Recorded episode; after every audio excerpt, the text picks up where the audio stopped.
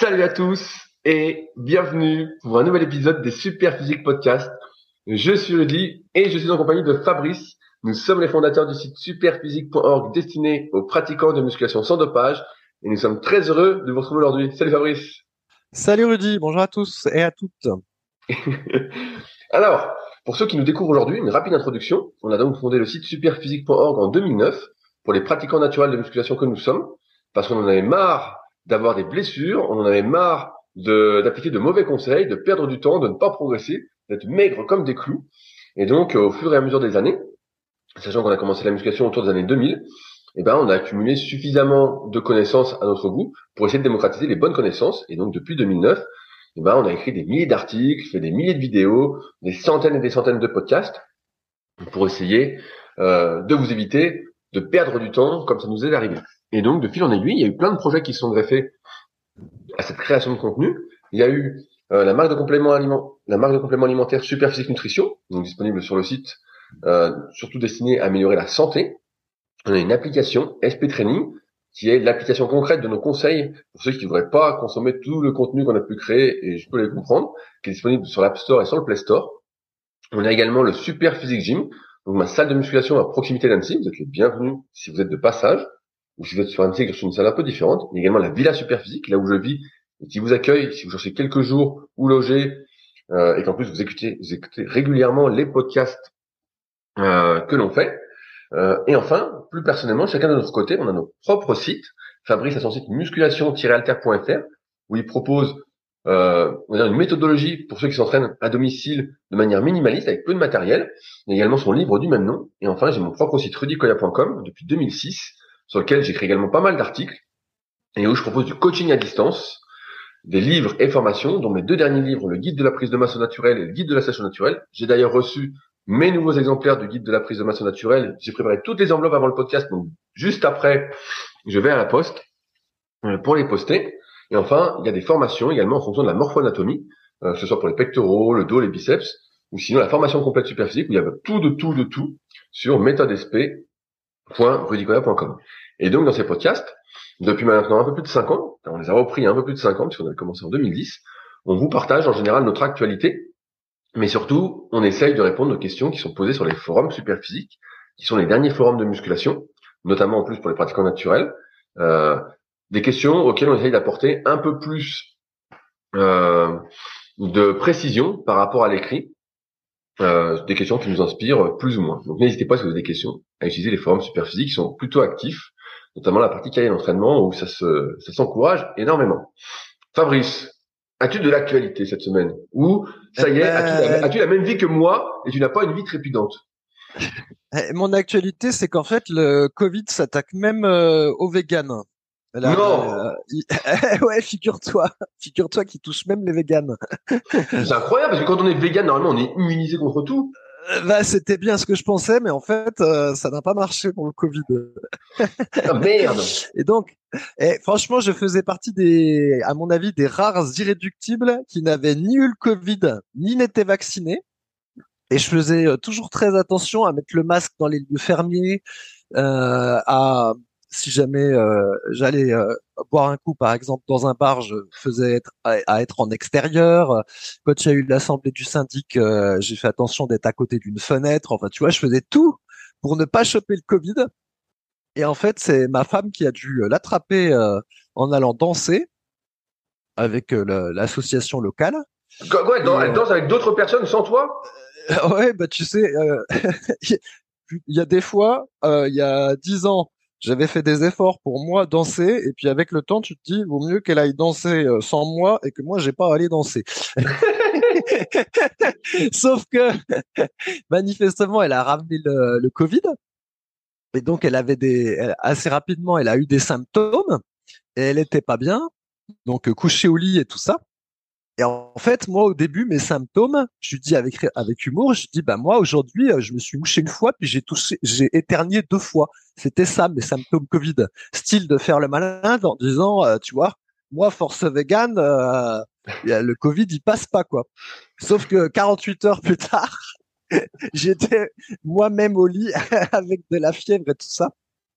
Et euh, bah voilà, comme j'ai pas non plus voulu prendre des doliprane et tout le tralala parce que je me suis dit que ça allait masquer euh, des symptômes et que justement je voulais avoir tous les symptômes pour être sûr de savoir quand ça allait s'arrêter puis quand ça allait se finir. Et bon, au final, ça a duré des plombes.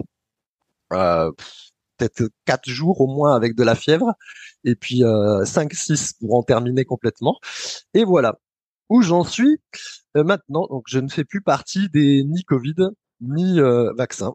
Bah au moins j'ai été immunisé maintenant. On peut espérer que tu sois immunisé pour quelques mois. C'est même pas clair parce qu'apparemment le variant Omicron euh, générerait pas beaucoup d'immunité et puis en plus comme il y a toujours des nouveaux variants, euh, t'as même t'as qu'une immunité partielle sur les nouveaux variants donc c'est même pas dit mon cher Rudy. Mais alors, bah, comment on fait? Faut plus sortir ben, chez soi. Eh ben on fait comme je faisais avant, on fait attention et puis euh, on, on, est bien embêté si sa femme veut aller danser avec des gens qui ont le Covid. Voilà l'histoire. Bah merde, bah, finalement, mieux, vaut être, célibataire, c'est ça la conclusion. je ne sais pas, mais en tout cas, le véganisme ne protège pas du Covid, Rudy, pour ceux qui auraient pu penser le contraire. Putain, parce que moi, je pensais que le véganisme, c'était comme le jeûne, ça permettait de se régénérer, quoi. En fait, pas du ouais, tout. Ouais. Ça ne régénère pas. Donc voilà, mais me revoici. Ah, bon. Bon, bah, s'il n'y a pas trop d'actualité, moi, j'en ai pas spécialement. Euh, non plus. Euh, je donne toujours mes cours en BPGEPS euh, et sache que nous avons vu, sachez que nous avons vu les exercices pour les pecs. chaque année, en fait, bah, je dois leur apprendre entre guillemets dans quelques séances les mouvements à, la salle. Et à chaque fois, je dis bon, bah, par contre, on commence. Et comme par hasard, vraiment grand hasard, chaque année, ils veulent commencer par l'entraînement des pectoraux.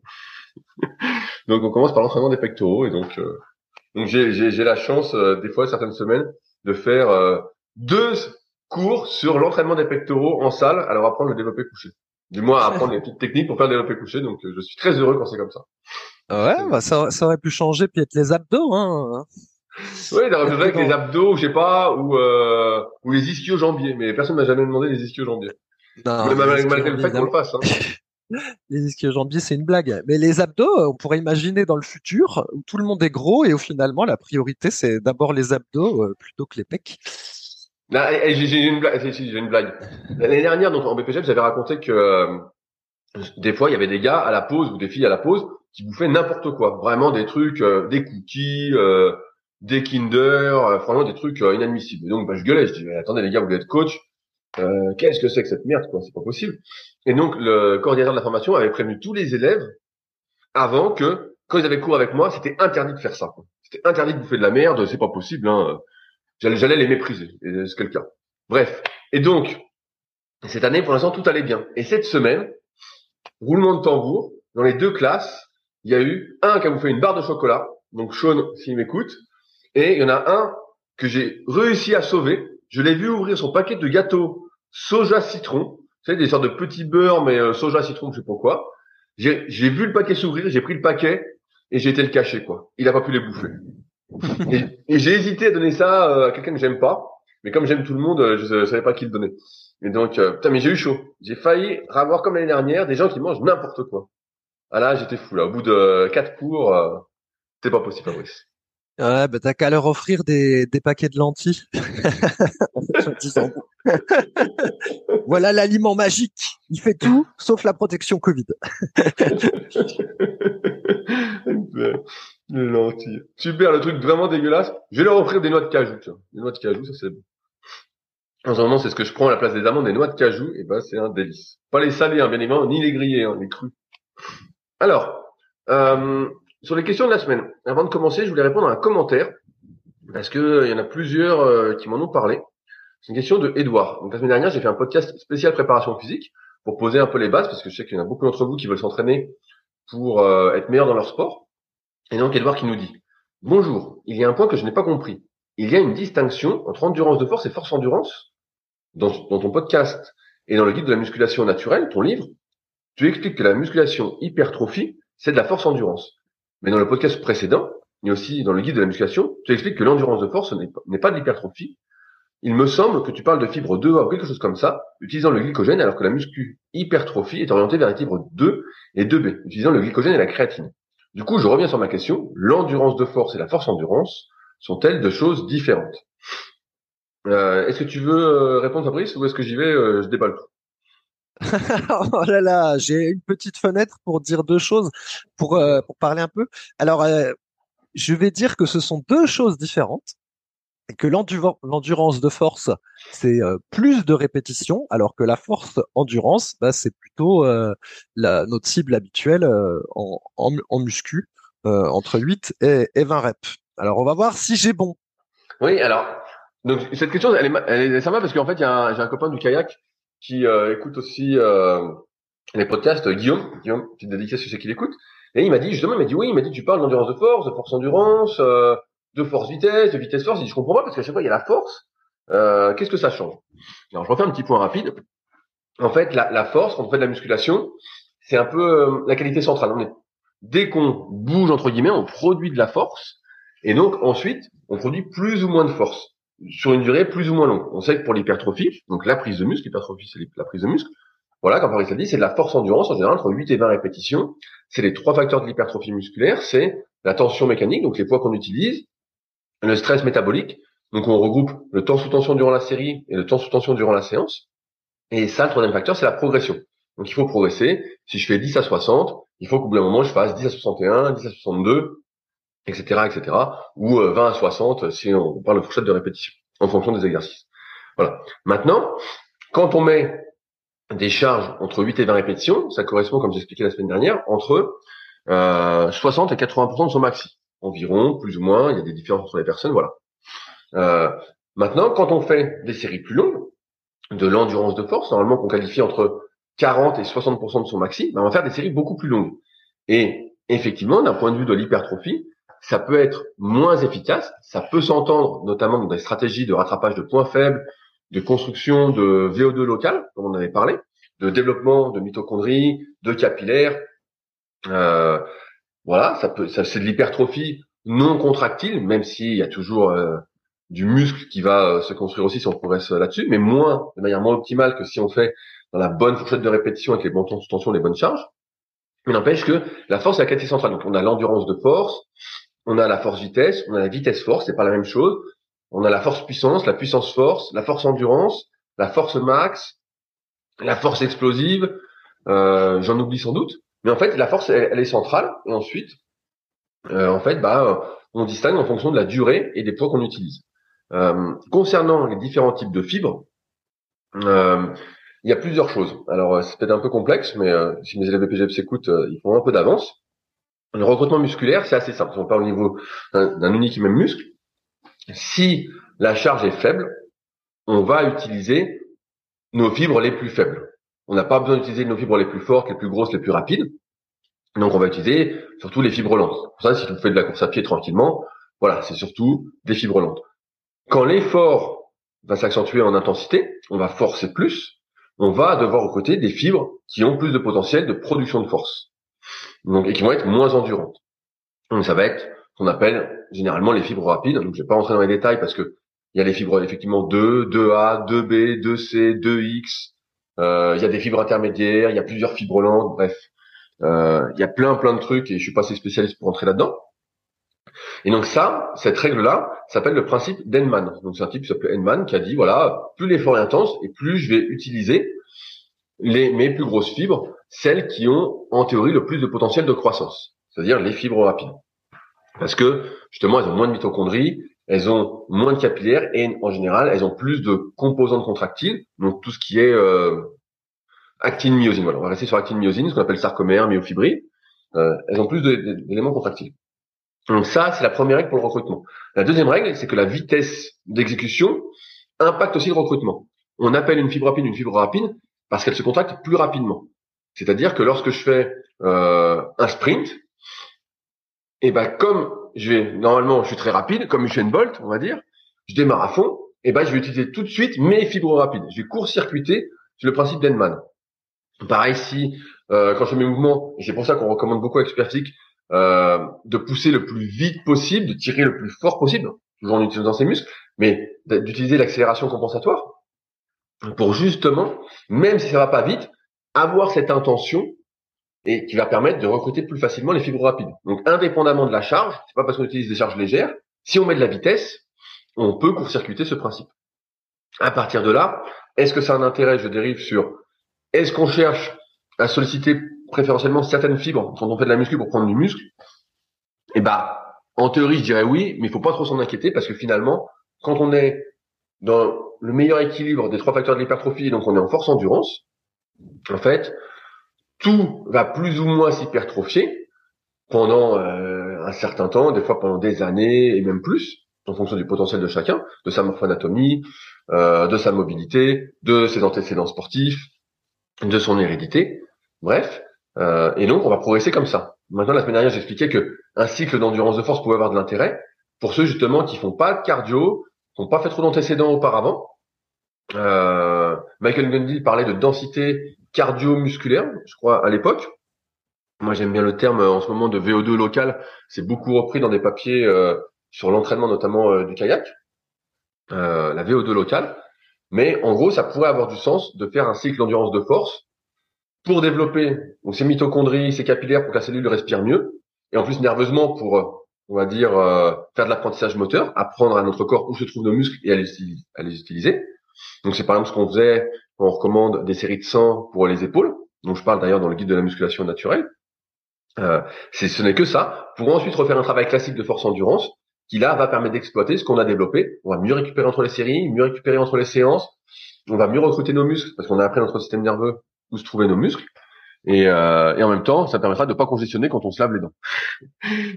on fait la vaisselle. Donc ça peut avoir du sens, mais c'est sûr que c'est pas avec ça qu'on va maximiser la prise de muscle, même si quel que soit l'effort qu'on va faire, on va prendre du muscle. Après, plus ou moins, et étant donné que c'est tellement difficile de prendre du muscle naturellement, qu'il faut faire quand même euh, des vrais efforts, et eh ben autant faire les bons efforts si c'est notre objectif principal.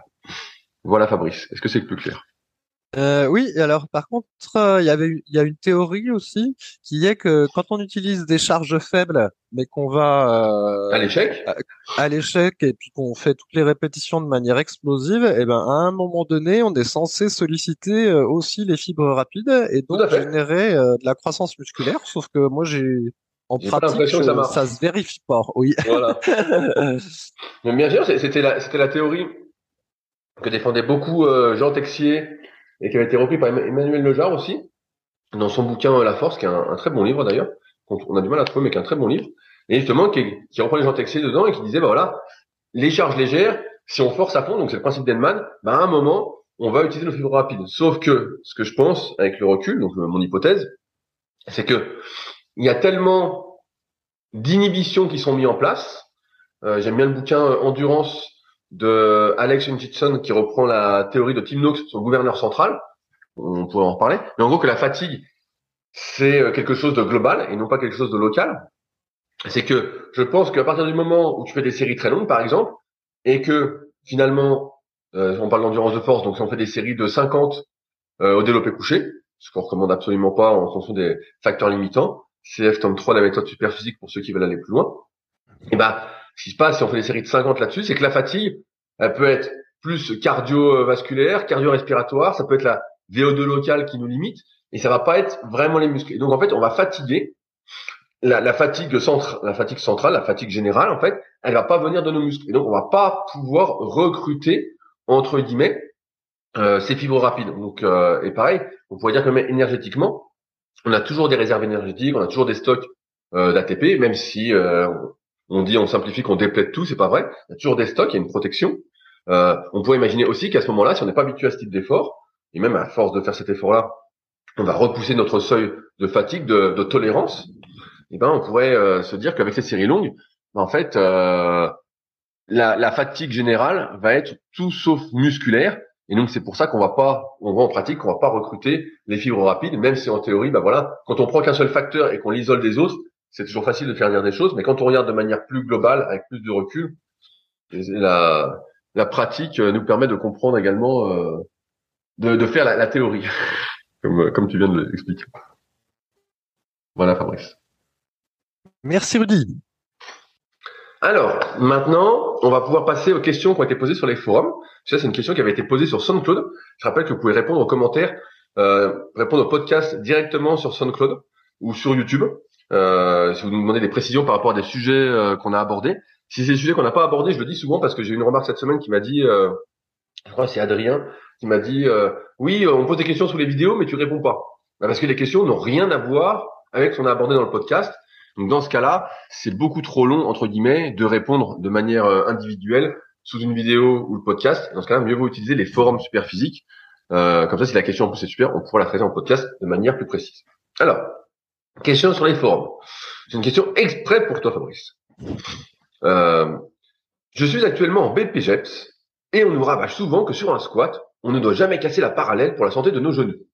Mon prof d'anatomie de biomécanique m'expliquait que sur un squat, il valait mieux plutôt casser la parallèle dans un premier temps parce qu'on utilise l'élasticité pour remonter et aussi car on se retrouve dans une position dans une position de la parallèle où le genou est dans une position beaucoup moins stable et où la pression est augmentée de plus de 40 fois. Qu'en pensez-vous? En gros, faut-il descendre à fond au squat ou pas pour ses genoux? Fabrice, qu'est-ce que tu en penses? Ouais, bah c'est rigolo parce qu'en fait ce débat-là, ça fait euh, ça fait déjà 20 ans qu'on en parle et ça se trouve ça en parlait peut-être même déjà avant qu'il y ait Internet. Euh, le problème, c'est que c'est beaucoup plus complexe que ça. Déjà, il y a, plusieurs types de squats, même si on considère que le squat arrière, on considérer que c'est ça dont on parle, donc le squat avec une barre au niveau de la nuque. En gros, il y a deux gros types. Il y a quand on a la barre dite basse, on la met le plus bas possible sur son dos en écartant les mains. C'est un squat dit de force athlétique. Et là, en général, on a tendance à faire un demi-squat, effectivement, et, c'est la hanche qui va partir euh, en arrière, le dos qui, qui va se pencher. Et en gros, voilà, c'est un squat où la hanche part en arrière. Et effectivement, dans ce cas-là, en plus, les genoux vont avoir tendance à pas trop s'avancer en avant. C'est mécanique. C'est-à-dire que euh, pour maintenir c'est l'équilibre, le fait qu'on ait la barre basse dans le dos qui fait que mécaniquement on va avoir cette posture là euh, avec les hanches très en arrière, les genoux qui dépassent pas et tout ça. Et effectivement là il n'y a pas beaucoup de pression sur le genou, même si on est en demi squat, parce que euh, les genoux sont pas très en avant. par contre on a beaucoup de pression sur le dos quand on va remonter, parce que du coup ben, on a le dos qui dans cette position là a été très penché. Ensuite il y a le squat dit d'haltérophilie ou même qu'on appelle aussi normalement squat de bodybuilder parce que les bodybuilders ont plutôt tendance à le, les culturistes ont plutôt tendance à le faire comme ça où la barre est dite haute, c'est-à-dire qu'on va avoir les mains qui sont relativement serrées sur la barre, puis la barre qui est placée euh, légèrement en, en, dessous du cou. Et en fait, ça, mécaniquement, quand on fait un squat comme ça, on a tendance à avoir le dos qui reste relativement euh, vertical, on va devoir ouvrir beaucoup les hanches et avoir les genoux qui sont orientés vers euh, l'extérieur. Et là, dans ce type de squat-là, c'est vrai que naturellement, on a tendance à descendre plus bas que la parallèle. C'est naturellement, c'est comme ça que ça se fait. Et dans ce cas-là, effectivement, on va utiliser l'énergie euh, élastique pour euh, remonter. encore que ça, je suis pas sûr que ce soit nécessairement mieux pour le genou ou, ou moins bien. Mais voilà, en gros, les deux types de squats, c'est ça barre basse en demi et puis barre, barre haute en, complet. Ça, c'est le, le, premier, c'est le premier truc. Mais effectivement, là, on peut se dire, est-ce que si on a la, la barre haute, est-ce qu'il faut pas mieux se contenter du demi ou pas? Ça, je te laisserai euh, répondre éventuellement, Rudy. Et il y a un autre euh, facteur, c'est aussi les chaussures. Et ça, on n'en parle jamais, ce qui est très curieux, mais en fait, dans le temps, quand on manquait de souplesse au niveau de la cheville, ce qu'on avait l'habitude de faire quand on faisait du squat euh, barre arrière, c'était à mettre des petits disques sous les talons. Et en fait, en faisant ça, mécaniquement, euh, les leviers changeaient et on pouvait descendre plus bas au squat en avançant un peu plus les genoux. Et on peut obtenir le même effet avec des chaussures euh, qui ont des, des c'est comment ça s'appelle un drop, qui ont un drop élevé par rapport à si vous faites du squat euh, en ballerina. En fait, donc du coup, le, la, la hauteur de vos chaussures va influencer la manière dont vous allez faire du squat, en fait. Plus bah, alors, des chaussures à talons, Fabrice Ben moi, je suis contre, en fait. Euh, mais aussi parce que j'ai une bonne souplesse de la cheville et à un moment donné j'avais acheté des chaussures exprès euh, de force athlétique et je trouvais qu'elles avaient trop de drop et quand je les mettais effectivement, je voyais bien que mes genoux partaient plus en avant que euh, je, le voudrais et, je, et ça me tirait plus sur les genoux. Mais le problème, c'est que si on n'a pas la souplesse nécessaire du tout, et ben plutôt que d'aller arrondir le dos, mieux vaut euh, mettre des chaussures qui ont un drop ou mettre un petit truc sur les talons ou, ou, même mieux vaut ne pas faire de squat du tout. Mais bon, admettons qu'on veuille absolument faire du squat. Euh, dans ce cas-là, c'est quand même un exercice indispensable. Hein, euh. du coup, dans ce cas-là, effectivement, selon la souplesse, on est obligé de mettre des chaussures avec drop. Mais moi, mes mes préconisations, c'est plutôt de pas mettre de chaussures qui ont un drop quand, on fait du squat. Et si ben, on n'a pas la souplesse nécessaire pour le faire correctement, ben, on n'en fait pas du tout. Et puis, euh, et puis basta. Et alors, je finis sur cette blague avant de te rendre la parole. Ce qui est drôle, c'est que sur le squat, donc il y avait, il y a toujours eu ces deux histoires. C'était la profondeur. Est-ce qu'il faut descendre euh, en foule ou euh, pas descendre euh, soit pour les genoux, soit pour le dos. Et euh, il y avait des gens qui, euh, sur les forums Smart Way, Smart Way Training, quand ça s'appelait comme ça, disaient que dans les salles d'altéro, ils gueulaient si on descendait pas à fond au squat. Et puis dans les salles de force athlétique, ils gueulaient si au contraire on faisait un squat complet, parce que les uns et les autres pensaient que leur façon de faire du squat c'était la meilleure pour la longévité et puis leur activité. Donc bref, Néanmoins, et je termine là-dessus, euh, moi, ma constatation quand même, c'est qu'avec le squat, dans 99% des cas, on se nique le dos plutôt que les genoux. et à présent, bah, je te rends la parole, Rudy, puis tu vas nous éclairer sur le sujet. Non, mais c'est vrai, c'est vrai que c'était des, débats qu'on avait il y, a, plus de 20 ans euh, sur, les, sur les forums, et c'est drôle que ça revienne. Je, je pensais effectivement qu'on avait passé ce point euh, où certaines personnes disaient qu'il fallait pas avancer le genou par rapport au pied. Je pensais que c'était plus du tout d'actualité, que c'était plutôt admis, mais a priori, c'est encore d'actualité pour euh, certains qui ne sont pas remis à jour au niveau de leur connaissance. Admis, attends, attends, admis qu'on peut avancer les genoux. Oui, c'est ça que tu. Exactement. C'est ça.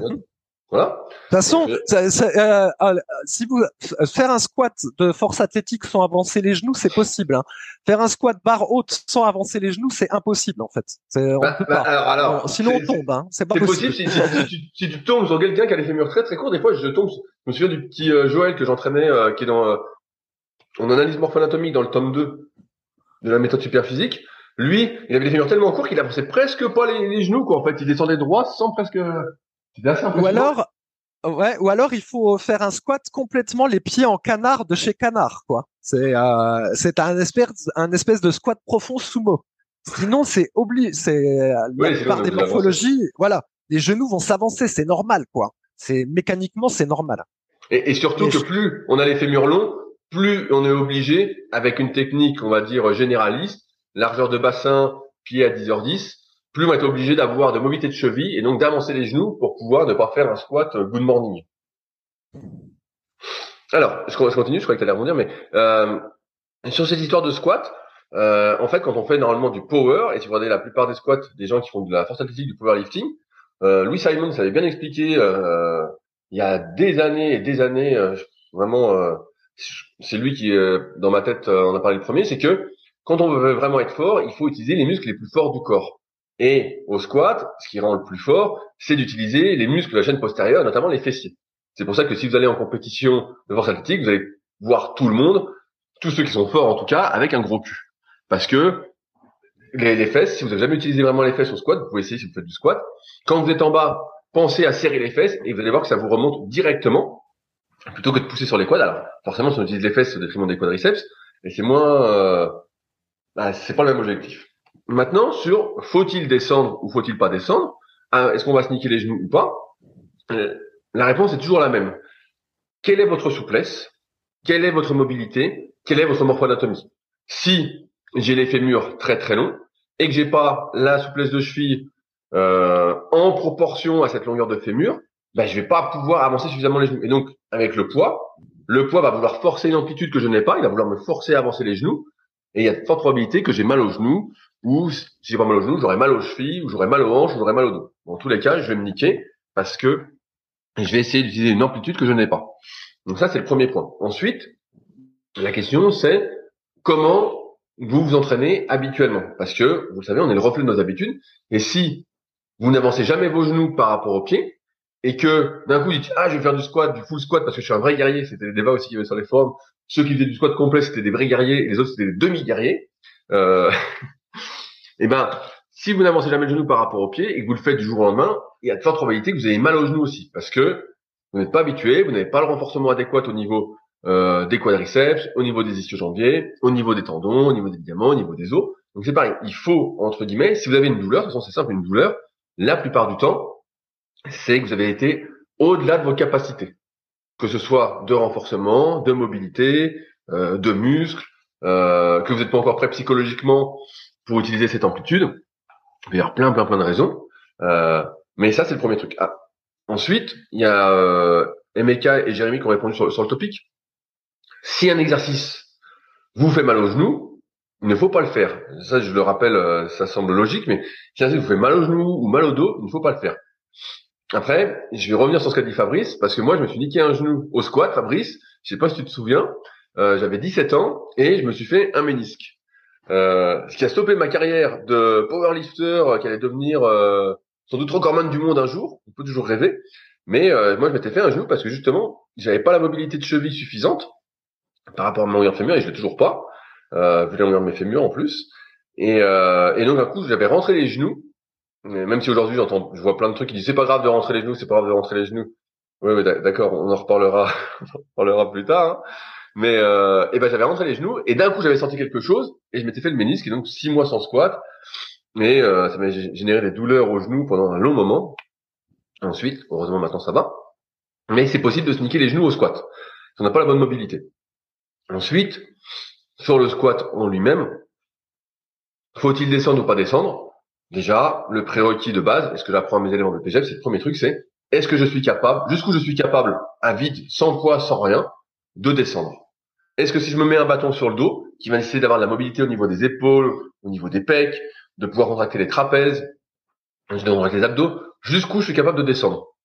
À partir de là, là où je descends, c'est mon amplitude. Alors pour certaines personnes, cette amplitude, bah, ça va être peut-être un quart de squat. Et dans ce cas-là, je pense qu'il y a mieux à faire, comme possiblement faire des fentes ou euh, je sais pas, ou faire du vélo, ou euh... mais avec les fentes, on peut déjà bien s'amuser. Il y a plein de variantes, il y en a des dizaines et des dizaines. On peut déjà bien s'amuser. Je crois que Fabrice en met pas mal sur la chaîne YouTube, donc n'hésitez pas à aller voir. Euh, chaîne YouTube Team Super Physique. Il y en a pas mal qui me demandent le nom. Ok? Donc ça, c'est votre amplitude. Et à partir de là, bah voilà, vous allez déterminer si pour vous, en fonction de votre objectif, vous devez travailler votre souplesse et votre mobilité pour pouvoir descendre plus. Parce que, euh, je sais pas, vous voulez faire les quadriceps au maximum vous avez une bonne morphoanatomie quand vous descendez, vous prenez surtout tout dans les quadriceps et pas dans les fessiers. Et dans ce cas-là, bah, plus vous descendez, plus vous allez tirer les quadriceps et mieux c'est. Euh, ou à l'inverse, vous dites, bah non, moi je fais du squat, euh, mon objectif c'est plus de faire euh, du powerlifting, de la force athlétique. Si je fais du squat parallèle, ça suffit. Et dans ce cas-là, bah vous allez travailler pour avoir cette amplitude-là un petit peu plus, parce qu'il faut toujours avoir un petit peu plus d'amplitude que le mouvement de l'exige pour avoir une sorte de protection. Parce que si vous êtes pile poil et qu'à un moment, bah forcément vous allez forcer mais de plus en plus lourd, vous allez vous retrouver dans une amplitude que vous n'avez pas avec des poids lourds et donc ça va faire crack. Peut-être pas crack tout de suite, mais ça va pas bien. Euh, donc la question du squat, c'est plutôt quels sont mes objectifs, quelle mobilité et souplesse j'ai, et à partir de là, bah, on décide en connaissance de cause, ça fait longtemps que j'ai pas cette phrase, ce qu'on va faire, ce qu'on va faire. Euh, et puis après, on peut s'habituer. On n'est pas encore une fois, on était en rigolant, on disait le squat euh, indispensable en rigolant, mais encore une fois, c'est pas du tout obligatoire le squat. Surtout vu nos habitudes à être assis, à bouger de moins en moins, il y a de plus en plus de personnes qui sont pas capable entre guillemets de faire un squat jusqu'en bas. Moi, j'ai jamais réussi à faire un squat jusqu'en bas. On n'imagine pas. Je crois que j'en parlais la semaine dernière, euh, justement, dans le préparation physique. Usain Bolt, quand on le voit faire un squat, on, je sais pas pourquoi ils ont fait faire du squat, mais ça sert à rien. Fallait pas qu'il en fasse. Il descendait euh, entre quart et demi squat. On voyait bien que c'était pas pour lui. Les basketteurs, ils font pas de squat non plus. Hein, euh, ils n'ont pas de squat complet. Euh, donc par contre, il y a plein de variantes qu'on peut faire. On peut faire de la presse, on peut faire des fentes, on peut faire des montées sur banc, on peut faire euh, du squat gobelet à la rigueur parce qu'on veut travailler euh, et ça, ça passe beaucoup mieux aussi. On peut faire des squats sur box. Euh, on peut faire, euh, qu'est-ce qu'on peut faire? Euh, Squat sur box, je suis pas sûr que ce soit mieux. Hein. Non, mais sans. Alors, pareil. Alors, tiens, on peut préciser. Souvent, je vois des gens qui font du squat sur box, notamment dans les, dans les vieilles vidéos que j'ai de, de Louis Simons au, West Side, où les gars ils, ils posent et ils s'assoient complètement. Alors, moi, j'ai toujours été contre ce truc-là, mais on pourrait imaginer une, une box qui euh, est à l'amplitude que tu as aujourd'hui, et puis chaque semaine tu descends un peu la boxe pour descendre un peu plus. Ça, tu aurais un repère d'amplitude, donc ça, ça peut s'imaginer. Mais c'est vrai qu'il faut pas s'asseoir complètement. Alors là, c'est le pire.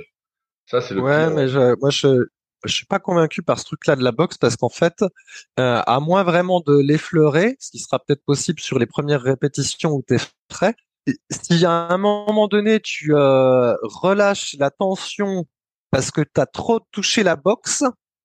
Euh, je pense que tu es dans une position à risque en fait. Et c'est ça le, le, problème avec la boxe, c'est que tu as un risque, je pense, de relâcher la, la contraction au niveau des, des fesses et, du dos quand tu t'assieds dessus, pas complètement, mais même un petit peu, tu vois, tu as le risque de relâcher.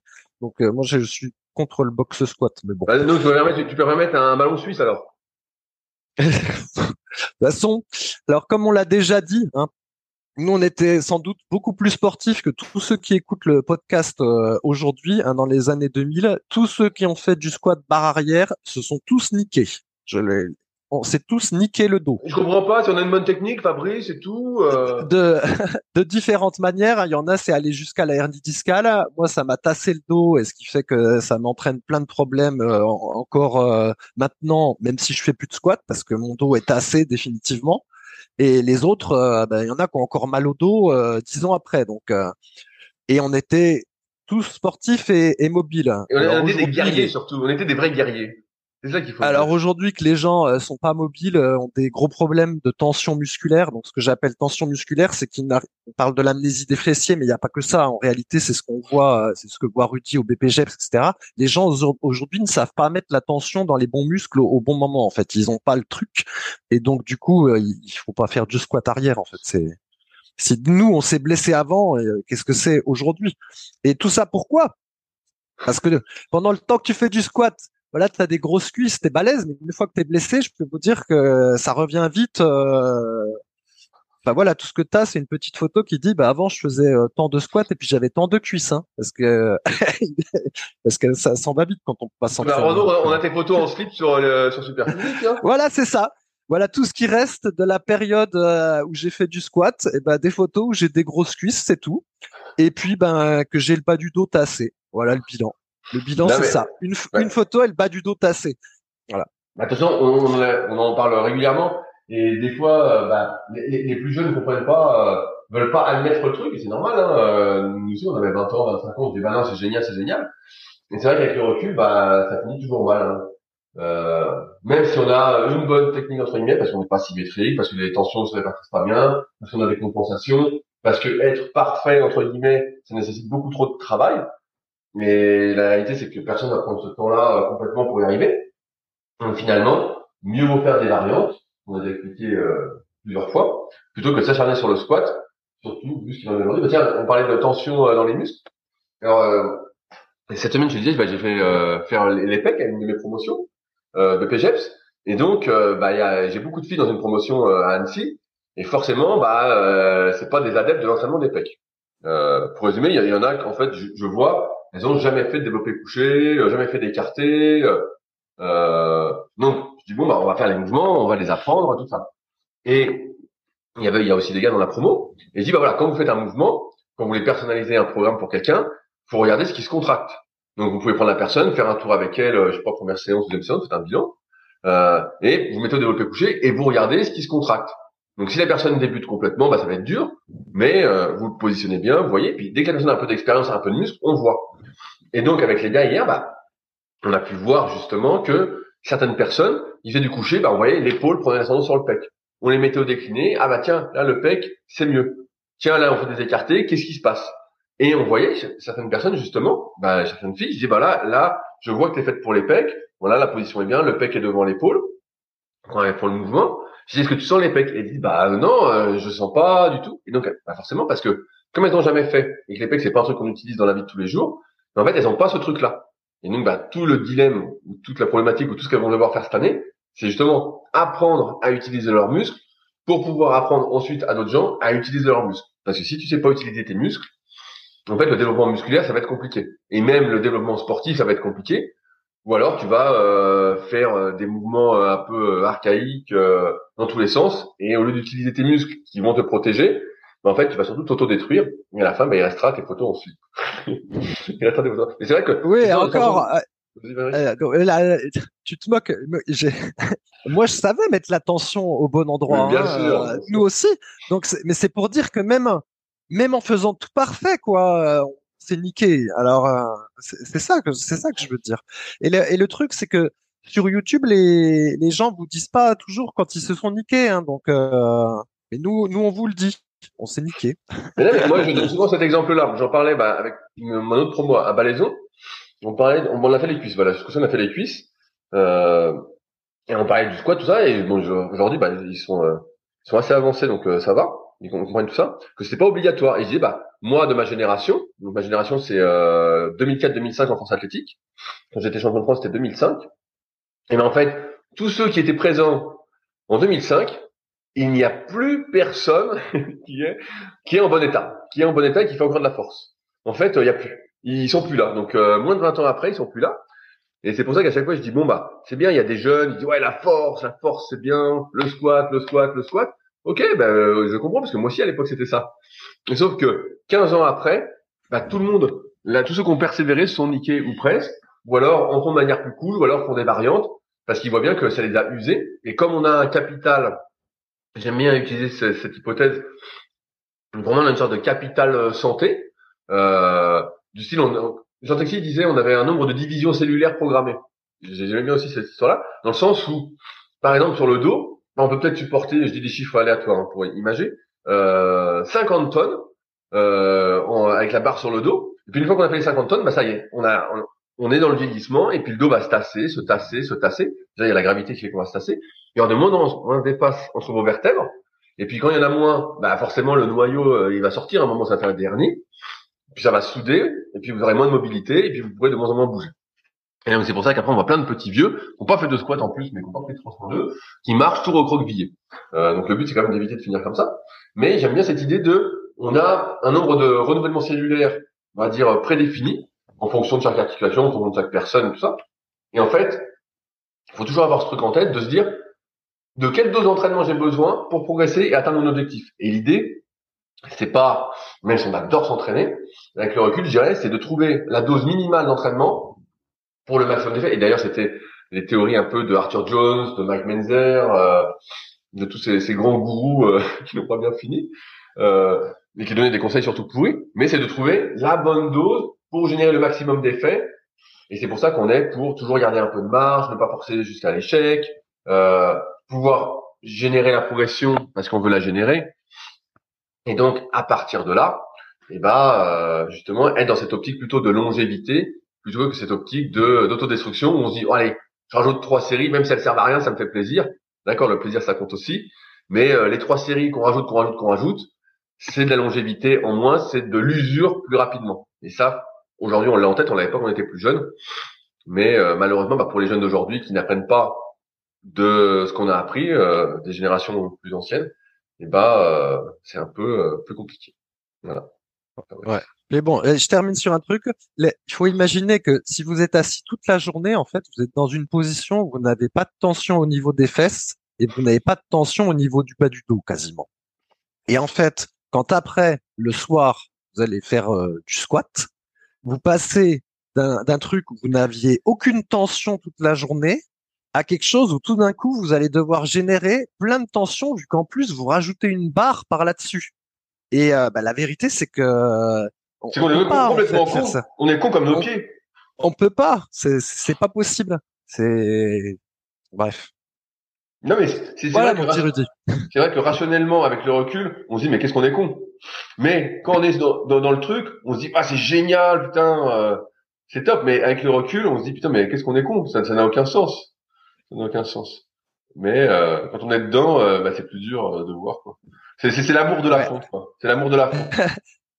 Mais à la limite, voilà, imaginons un, un militaire qui porte son barda à 30 kilos par jour et puis qui fait du squat pour compléter. Bon, admettons. Mais voilà, lui, il est habitué à mettre de la tension. Il a porté son barda toute la journée, son dos est en tension euh, toute la journée, ses fesses aussi, etc. Voilà, il sait mettre de la tension. Mais les, les gens d'aujourd'hui, ils savent pas. Ils passent trop de temps assis. Donc, ils savent pas mettre la tension. Et quand bien même on la met correctement, comme j'ai dit, eh ben, ça empêche pas de se blesser. Donc, décidément. Alors qu'est-ce que- qu'est-ce qu'on fait? On fait du vélo? On fait du vélo? Eh ben, on, on a fait, le parcours du Tour de France, fait qui vient d'être dévoilé. Hein. Il est extrait pour toi, ce parcours du Tour de France, comme j'ai bien compris. hein. ceux qui veulent faire du squat, faites du squat gobelet avec halter. Déjà, si vous arrivez à faire ça sans avoir mal nulle part, c'est plutôt bon signe. Et après, vous pouvez éventuellement passer au squat avant à la barre. Et voilà. Puis là, puis après, faut s'arrêter là. Fait. bah, j'ai un, un, élève euh, Will qui, qui écoute sans doute le, podcast et justement qui est, qui, est, qui est, très très fort, qui est fait pour euh, qui est un dinosaure selon ma codification de la méthode superphysique euh, d'analyse morpho-anatomique, donc est très court, des bras courts, des jambes courtes. Et donc, euh, bah, forcément, il me pose des questions. Il me dit, ouais, il me dit, bah, euh, jusqu'où je peux aller avant de me niquer? Parce que je crois, on est arrivé à 10 à 150 au squat avant. Et il me dit, il me dit, ça commence à faire lourd. Hein. Il dit, je vais me niquer ou pas? Bah, Je dis, ouais. Je dis là, je pense que donc on a remplacé progressivement les mouvements. Et euh, mais c'est vrai que il y a et j'en avais parlé dans la formation Super ça me revient une vidéo. J'avais donné pas mal d'exemples avec des gars qui étaient dans la team. donc je préférais le, dire dans la formation plutôt qu'en public. Et j'avais dit, bah, pour chaque personne, en fait, il y a une sorte de limite de charge à partir de laquelle on va sentir que ça devient dangereux. Donc moi, par exemple, au développé couché, j'ai toujours dit, dès que je dépasse les 120, 130 kilos en série, je sens que c'est pas bon. Je sens que je suis en train de me niquer, alors que quand je m'entraîne autour de 100, bah ça tout va bien. Car pour l'instant, pour l'instant euh, ça va.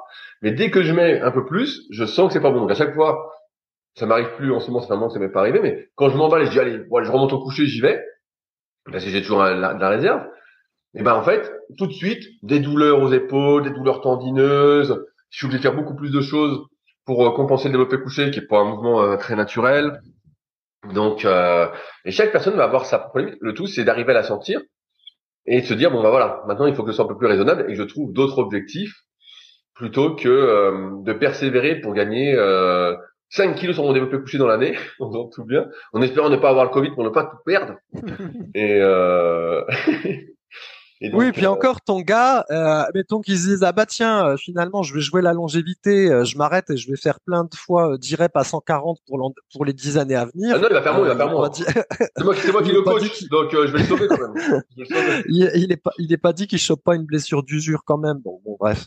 Hein, alors, à un moment donné, en fait, il faut réfléchir puis se dire qu'on on fait pour être euh, pour être beau, voilà, hein, ceux qui font de la musculation pour l'hypertrophie, euh, pour être beau puis pour avoir le plaisir de contrôler euh, son corps, mais pour la longévité aussi. Et voilà, et, les exercices qui mettent trop de pression sur le dos, ça, c'est c'est pas une bonne chose parce que le dos, il faut qu'il dure toute la vie. Alors ça, hein, et comme il y a trop de risques de sneaker, eh bien voilà, la balance bénéfice-risque, pour reprendre un terme vaccinal et Covid, est pas bonne en fait avec le squat arrière.